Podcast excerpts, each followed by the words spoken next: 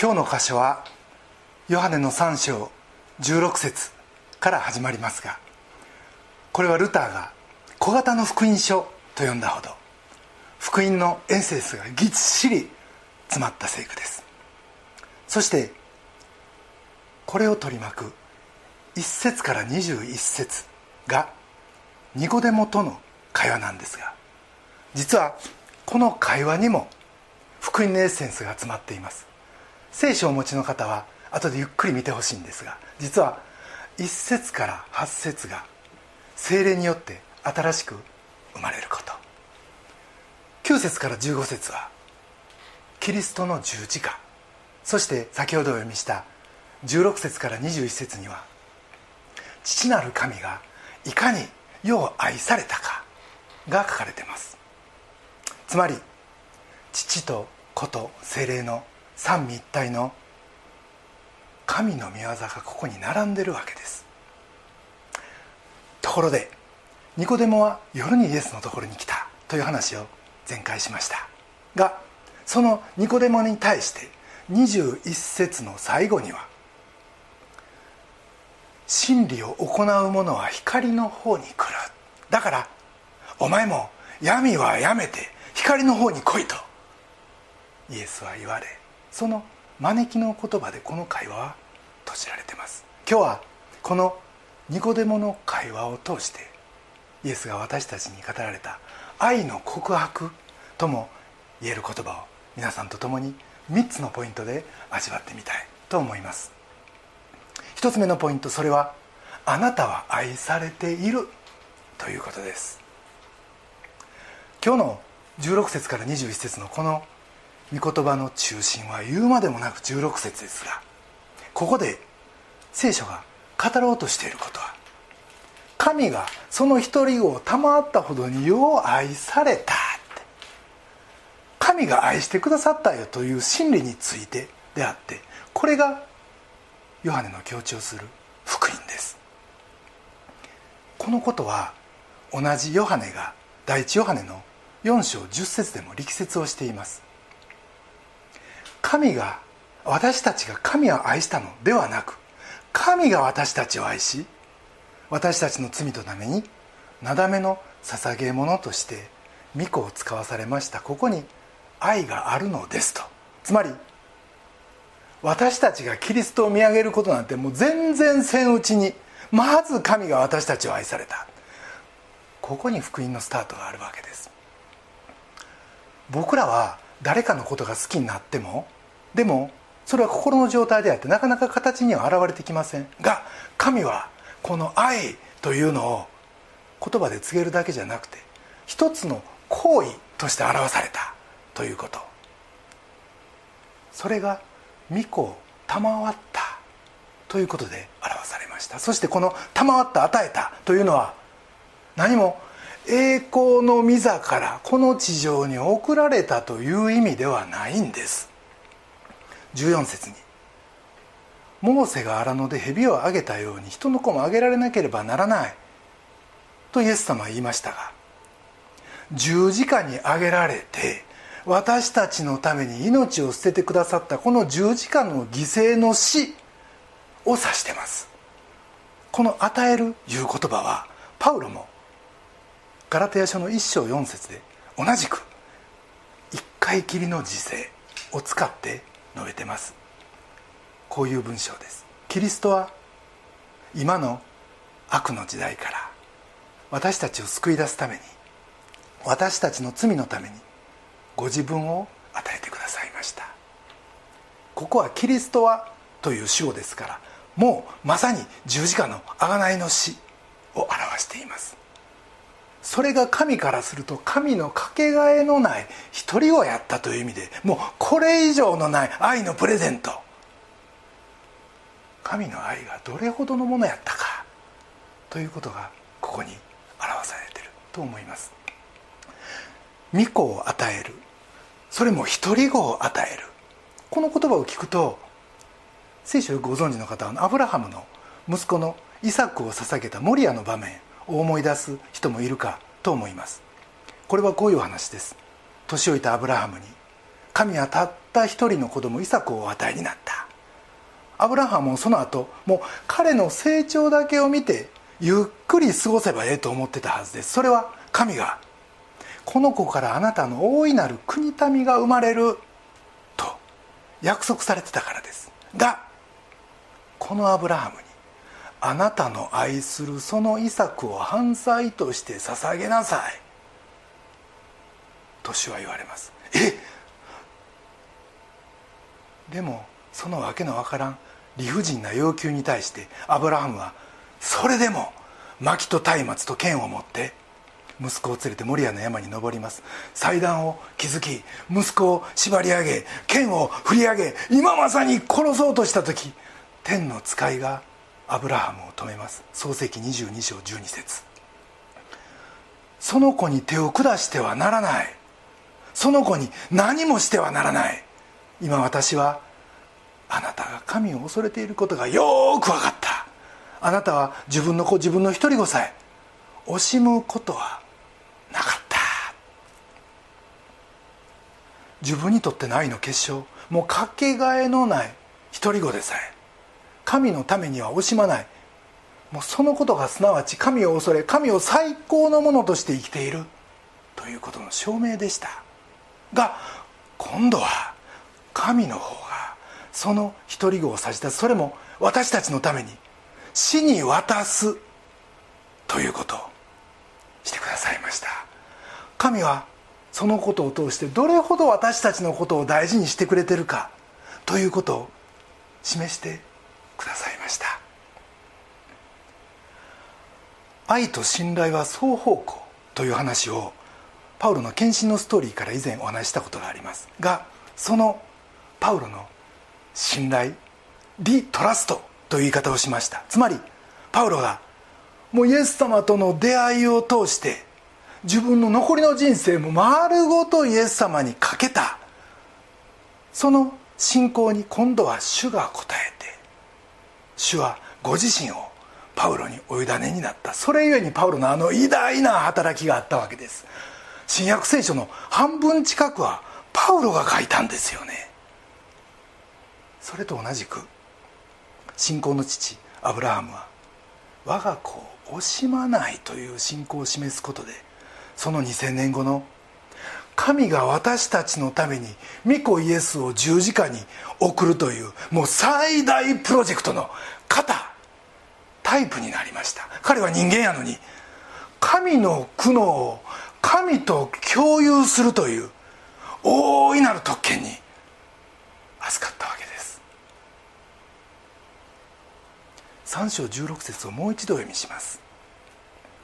神は実にその一人子をお与えになったほどによう愛された。それは御子を信じる者が一人として滅びることなく永遠の命を持つためである。この前半の「よう愛された」の世は全人類です。決して選ばれた人だけあるいはクリスチャンだけを言ってるんじゃありません。あなたもあなたもあなたも愛されてるでもそんなこと言われてもピンとこん人はいると思うんですよね。でその人のためにお伝えしたいことは一つある。それがイギリスの作家サンク・ジュペリという人の書いた「星の王子様」という話ご存知の方多いと思います。その中にこういう場面があります。王子様は自分の星に大事なバラを残してきたんです。地球の上にもバラはあるけどでもどれを見ても自分のバラほど綺麗じゃないって。すると狐が言うんです。君のバラをかけがえのないものにしたのは君がそのバラに費やした時間だよって。神が全人類全被造物をこよなく愛してる。と言われてもピンとこない人がいるとしたらそれは神がこの世の全てのものの創造主である。ということを見落としているからやないかなと思います。神は創世紀の一章で全てを無から作られ。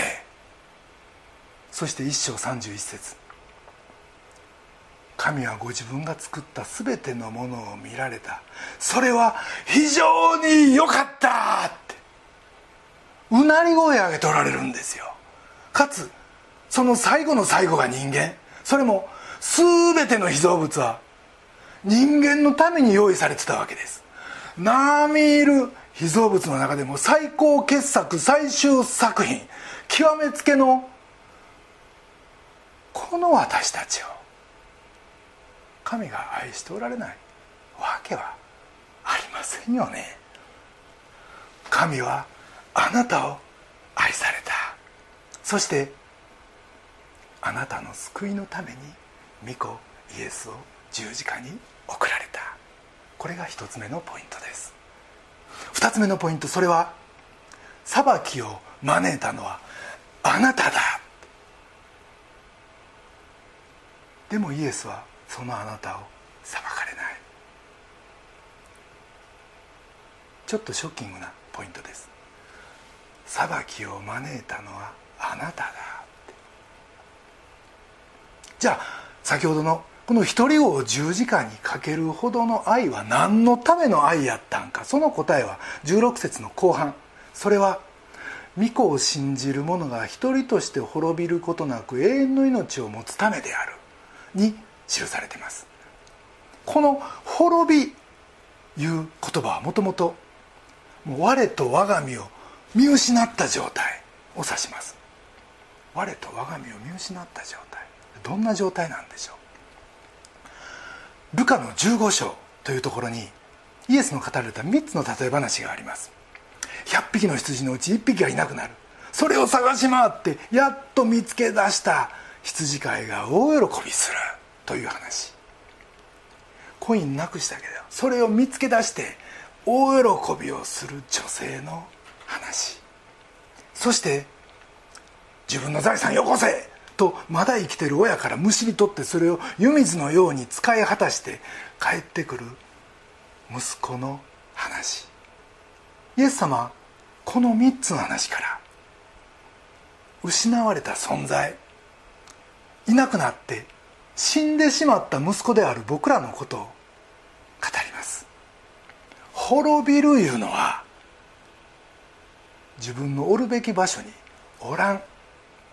愛する者の手から離れてる。そしてその存在がもう消えてしまった状態を表します。そんな滅びいう言葉がここで使われてるわけです。現代社会というものはもう全てが相対的。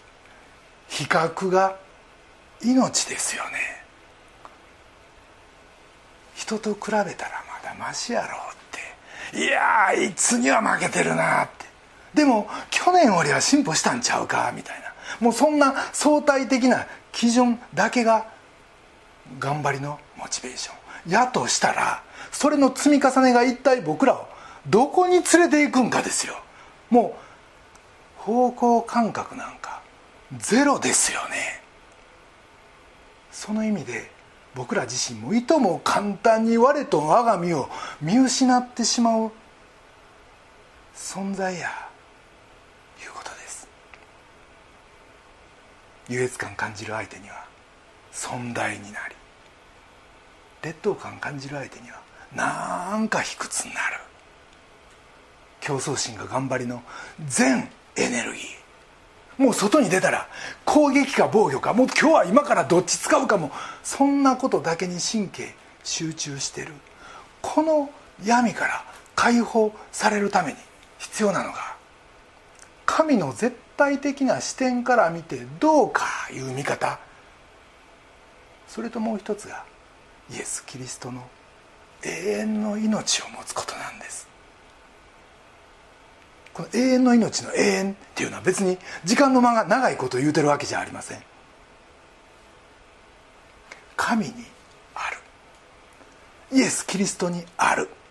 というこの光の状態を指す言葉なんです。なぜなら永遠とは神特有の属性やからです。永遠なんて他にないからです。以前お見せしたことのあるこの図をもう一回ご覧いただきたいと思います。今は左そして右にあるのは新天神地の図です。イエス・キリストの来臨。つまりこの黒の中にあるこの黄色の点。これは有限の世界に無限の世界永遠の世界が飛び込んできた。この永遠の破片をこの点を僕らクリスチャンは持ってるいうことです。周りは闇やけど。有限やけど。永遠につながる。そういう世界を僕らも心に頂いてる。この黒い部分は僕らの有限の体でありまたこの世のイエス・キリストを受け入れていない世界。でもこの黒い部分は新天神地には持っていけません。新天神地になるともう全部が永遠のこの世界になる。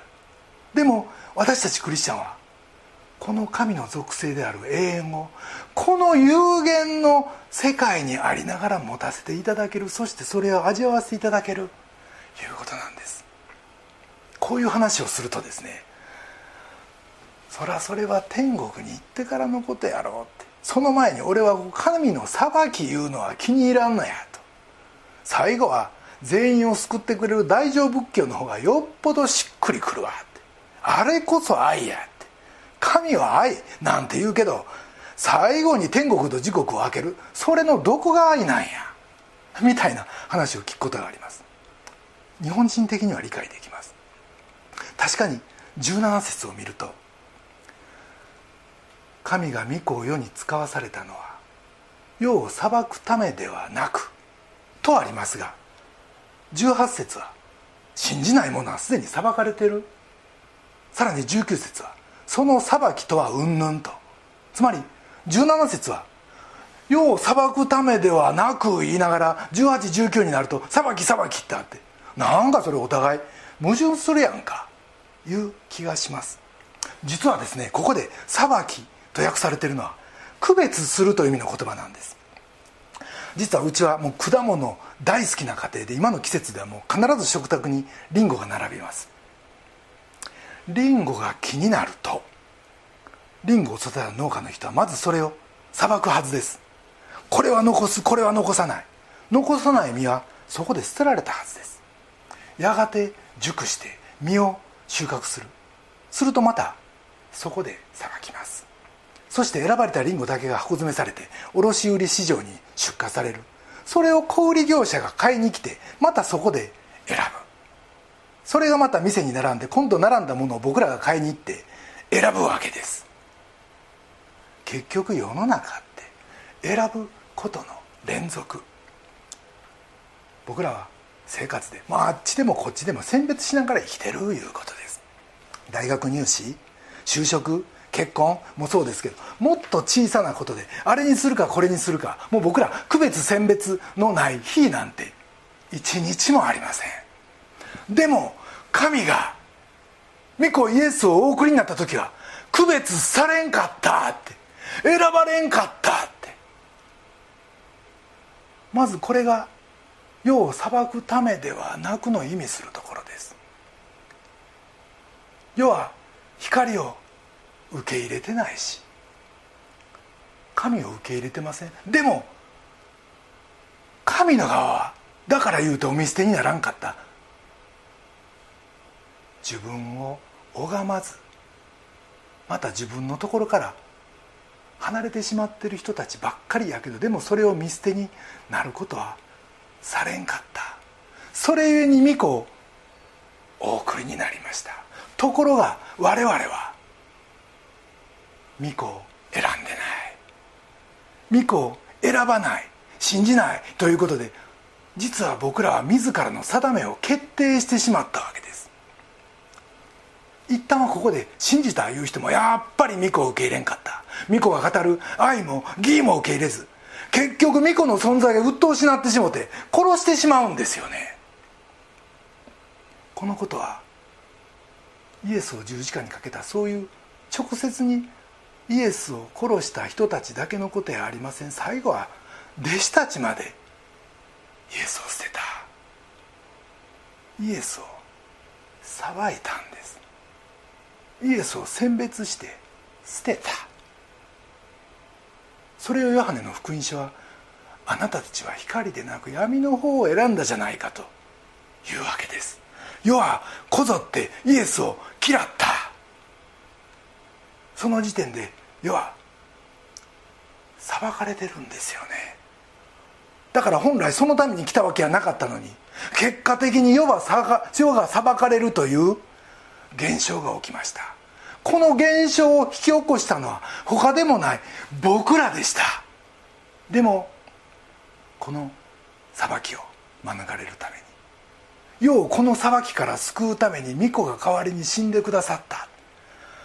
そこまでされるんですよね神は。ここで実はものすごいことが起きました。それはこれまでになかった。世と神の新しいつながりが生まれた。ということです。イエスが来られこの世は神の一人が住んだ世界になった。そのモチベーションはもともと完全に神の憐れみでした。今年は主の年2020年。この世界が神の住まわれる世界になったのがあの2000年ちょっと前のあの出来事の意味あったいうことです。僕らはこの西暦 AD アンティドミニ主の年の年号を読む時にいつもそのことを覚えたいと思います。まさにあの星の王子様の狐が王子様に言ったもう一つのええ言葉。皆さんもご存知かもしれん。一番大切なことは目に見えないんだって。その言葉通りです。とにかく目には見えんけどものすごいこと。大変化。前代未聞の大事件が人間の世界に起こったわけです。でもそこでもう一つ覚えとかないかんことがある。それは僕ら人間はそのイエスを殺したという事実です。イランリンゴを捨てるように。つまり主イエス・キリストの来臨は本来裁きのためはなかったのに。本来は救いと永遠の命のためやったのに結果的に僕らはイエスを殺し自分の裁きを招くようになった。いうことです。でも本来ならそんな取り返しのつかんも大失敗もう目を覆うような悲惨な状況にあった。にもかかわらずイエスが僕たちにもたらされたネットは決して一網打尽にバサッと僕らに網かけてもうそのまま裁きの火の中に引こずっていくようなそういうネットではなく下にそっと張られた。決して破れない。頑強なセーフティーネットやったということです。恵みと憐れみに富みたも主の皆は本引かな。裁きを招いたのはあなた。でもそのあなたをイエスは裁かれない。これが2つ目のポイントです。3つ目のポイント。それは最後には全てがあらわになる。明らかになるということです。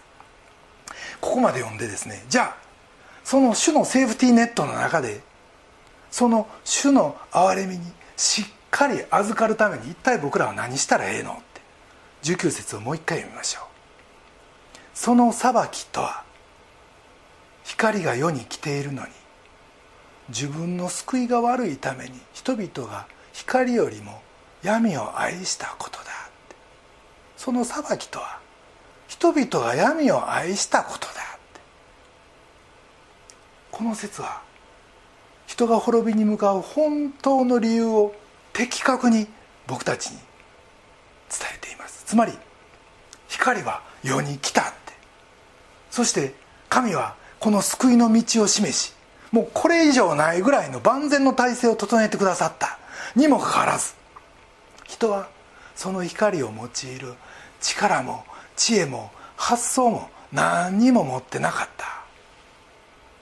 ということを告げてます。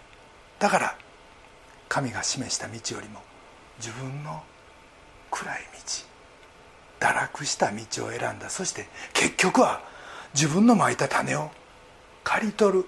そして自分の愛したものを受け取るんですよね。彼らは暗闇を愛したのに暗闇に掘り込まれ。そして光を好まんかったから永遠に光から遠ざけられるって。つまり失われた魂いうのは自分の欲してきたもの愛してきたものを最後にがっつり受け取るいうことです。自分の行いが悪いためにこれは非常に教訓に富んだ言い方です。たとえ一見きっちりした生活をしいかにも清純で不道徳な習慣なんかことさらなかったとしても終わりの日には彼らの行いが悪かったことが明らかになるって。それはプライドでしょうか？利己心でしょうか？人の称賛を愛する心でしょうか？それとも自己義認でしょうか？そういった要は別の原則いうのがその人の底に流れててですね行動の全てを貫いてるって。だからそれがイエスのもとに行くの。を邪魔するって。それを神は見抜かれるっていうんです。20節読みますと「愛を行う者は皆光を憎みその行いが明るみに出されることを恐れて光の方に来ない」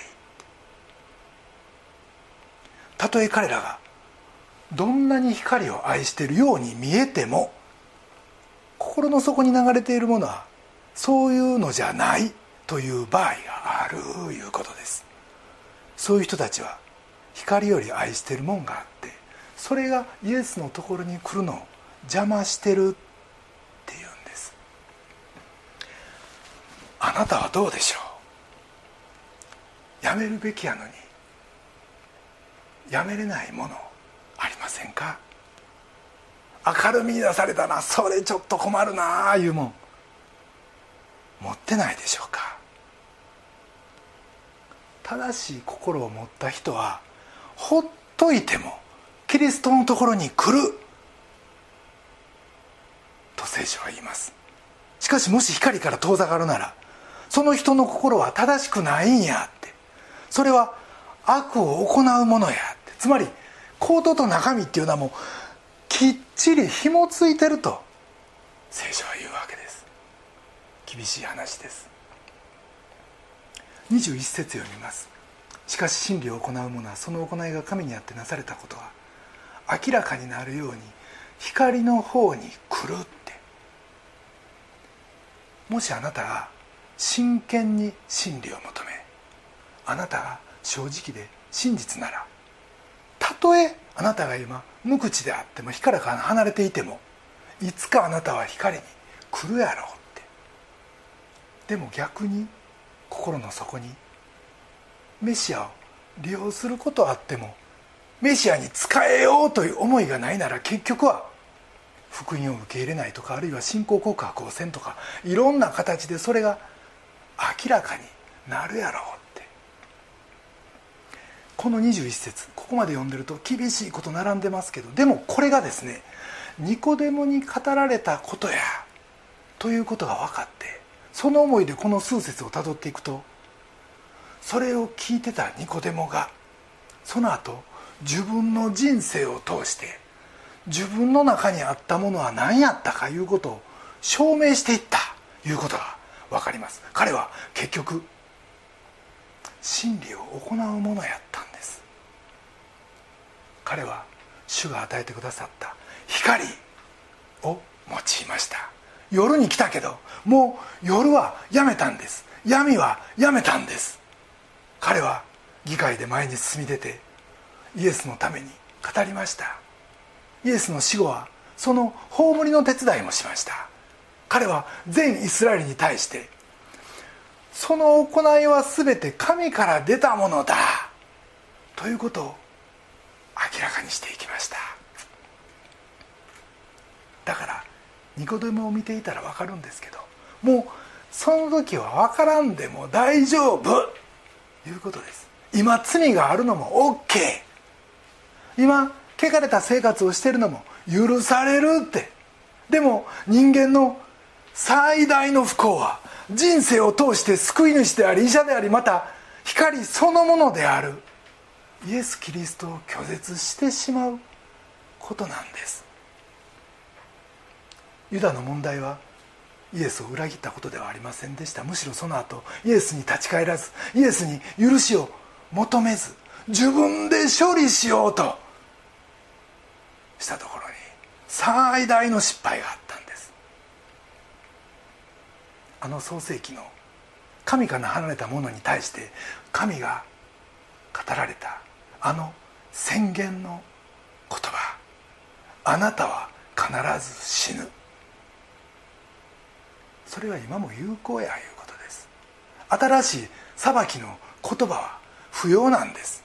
だから2000年前イエス・キリストが来られたのは裁きが目的はなかった。必要ないんです。なぜ信じない者はすでに裁かれてる。すでに呪いの中にある。でも信じる者は全ての罪と全ての呪いからもうすでに解放されてるんですよね。最後には全てがあらわになる。そして信仰さえあれば誰もが救われる。これが3つ目のポイントです。先日「アメージング・グレース」というイギリスの映画を見ました。奴隷商人から聖職者になったジョン・ニュートンが牧会をしている教会がロンドンにあります。そしてそこで育ったウィリアム・ウィルバーフォースという青年は奴隷制度の悲惨さを知りながらも一向にそれがなくならないことに業を煮やしていました。献身すべきかそれとも政治家になるべきか。迷った挙句ジョン・ニュートンはジョン・ニュートンのところに行って彼は今後の進路を相談します。するとジョン・ニュートンは2万人の黒人の霊が今も私を苦しめる。お前は聖職に逃げ込まず自分の道を行け。と政治家への道を進めます。当時300人の国会議員のうち奴隷制度に反対するのは2人だけ。それは首相を目指す若きピットとウィリアム・ウィルバーホース。この2人だけでした。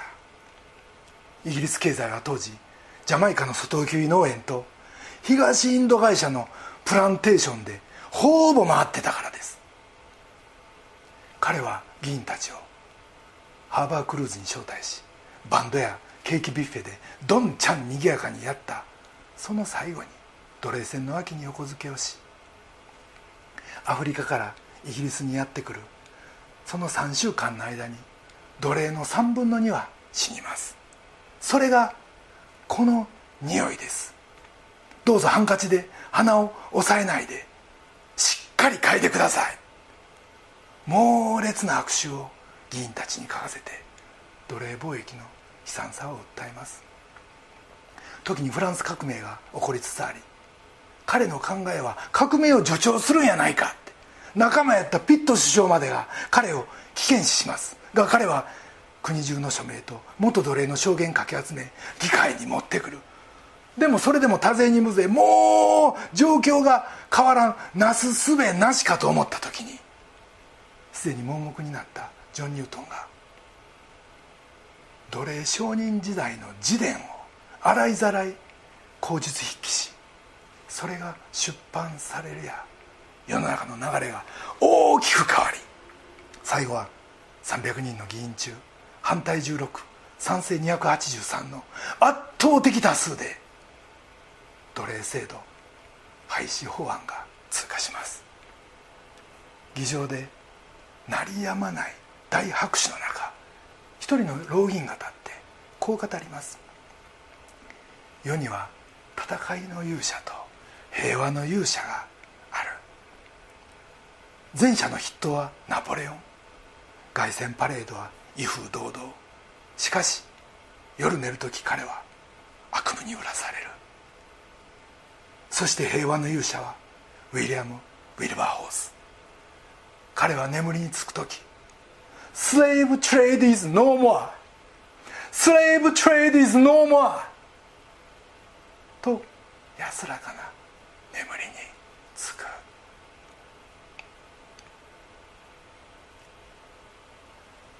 彼はその後1833年アメイジング・グレースの創創曲に送られてウェストミンスター寺院のその法案直前に天に帰ったピット首相の墓のすぐ横に葬られました。そしてこの新しい法律が30年後のアメリカ南北戦争に多大な影響を与えたことは歴史が証明しています。さてあなたはどうでしょう？必ず死ぬという呪いを受けたまま生きますか？それともニコデモのようにパウロのようにジョン・ニュートンのようにウィリアム・ウィルバーフォースのようにイエスを信じ全ての罪から解放される道を選びますか。今日の説教題は「あなたは大切なバラだから」これは神の私たちへの熱い思いを表しています。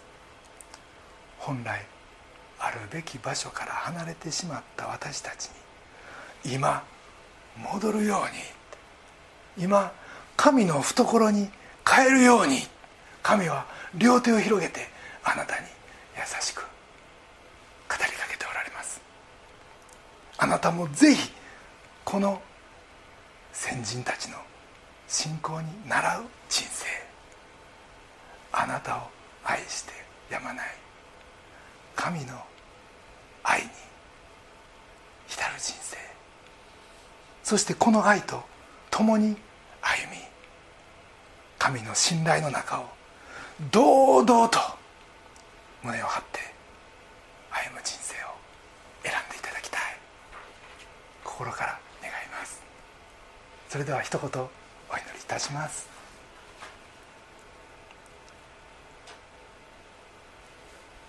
神は実にその一人をお与えになったほどによう愛された。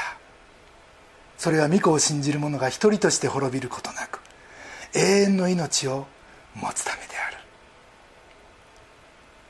愛する天のお父様皆をあがめます。あなたは私たちのこと大切なバラだと言われます。世界一のバラよ。我が子キリストを見上げてそこから命を得ようと今日も語りかけてくださり感謝します。